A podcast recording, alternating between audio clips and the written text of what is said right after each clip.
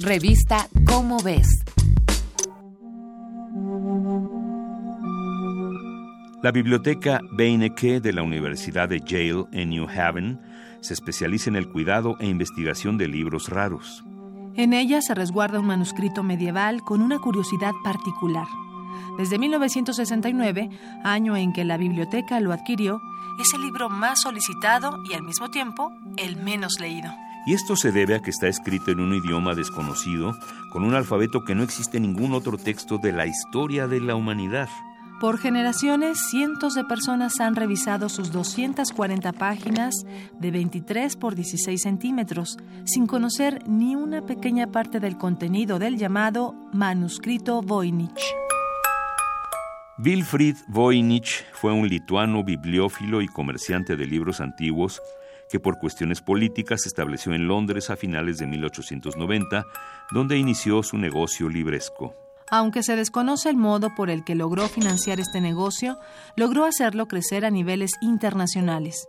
Aparentemente sabía de qué manera relacionarse para conseguir su mercancía. En uno de sus regulares viajes a Europa, visitó diversos monasterios y bibliotecas buscando obras raras. Y en el colegio jesuita de la Villa Mondragone, en Frascati, consiguió una notable colección de libros. De todo el lote, uno particularmente llamó su atención aquel que su intuición le sugería que el origen del libro debía ser a algún punto a mediados del siglo XVI. Con el tiempo, ese volumen sería nombrado el manuscrito Voynich. Desde que Voynich lo adquirió y aún después de que su consulta fuera abierta al público, poco se ha descubierto a propósito de su contenido. Se ha visto, por ejemplo, que entre los extraños caracteres que se utilizaron para escribir, algunos de ellos se repiten en todas las palabras, justo como lo hacen las vocales. También puede apreciarse que los márgenes izquierdos están bien delimitados, mientras que los derechos parecen responder al capricho del redactor, lo que significa que la escritura fue de izquierda a derecha. El sistema de escritura voiniches consta de entre 19 y 28 caracteres y no utiliza ningún signo de puntuación reconocible que separe frases o párrafos. Aunque no se haya dado con ningún significado, se han documentado 35.000 palabras a lo largo del documento, cuya longitud media va de las 4 a las 7 letras, y todo él está escrito a mano con una caligrafía perfecta. Dado que en la totalidad del libro no hay ni tachaduras ni correcciones, se cree que el redactor conocía perfectamente el idioma del contenido, aunque no se descarta la posibilidad de que pudo haber copiado todo a partir de un borrador.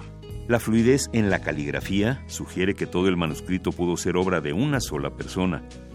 La caligrafía fue clasificada por los expertos como cursiva humanista italiana, muy común en el siglo XV aunque no se conoce ninguna otra obra de la época similar a esta.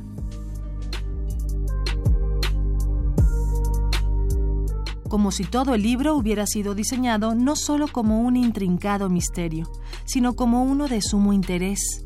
Las páginas están plagadas de coloridas ilustraciones tan crípticas como el texto mismo. Gracias a ellas se ha sugerido que los temas incluidos en el libro se separan en herbolaria, astronomía, medicina, biología y cosmogonía, y todas ellas tienen su propia sección. Una de las hipótesis más seguidas plantea la posibilidad de que se trate de un recetario de alquimia, pero la simbología es muy distinta de la que los alquimistas solían utilizar. Pero algunos más se han arriesgado a asegurar que probablemente el manuscrito sea enteramente una farsa, que en realidad no esconde ningún sentido, un engaño que fue creado hace siglos pues las pruebas de carbono 14 confirman la antigüedad del texto. De cualquier modo, se ha averiguado tanto al respecto que incluso si el manuscrito Voynich es considerado el mayor engaño de la historia de la humanidad, el tiempo invertido en estudiarlo no habrá sido un desperdicio. Esta es una coproducción de Radio UNAM y la Dirección General de Divulgación de la Ciencia de la UNAM, basada en el artículo el manuscrito Voynich, Enigma sin resolver, escrito por Daniel Martín Reina. Si deseas saber más sobre este extraño manuscrito Voynich, consulta la revista Cómo ves, la publicación mensual de divulgación científica de la UNAM. Revista Cómo ves.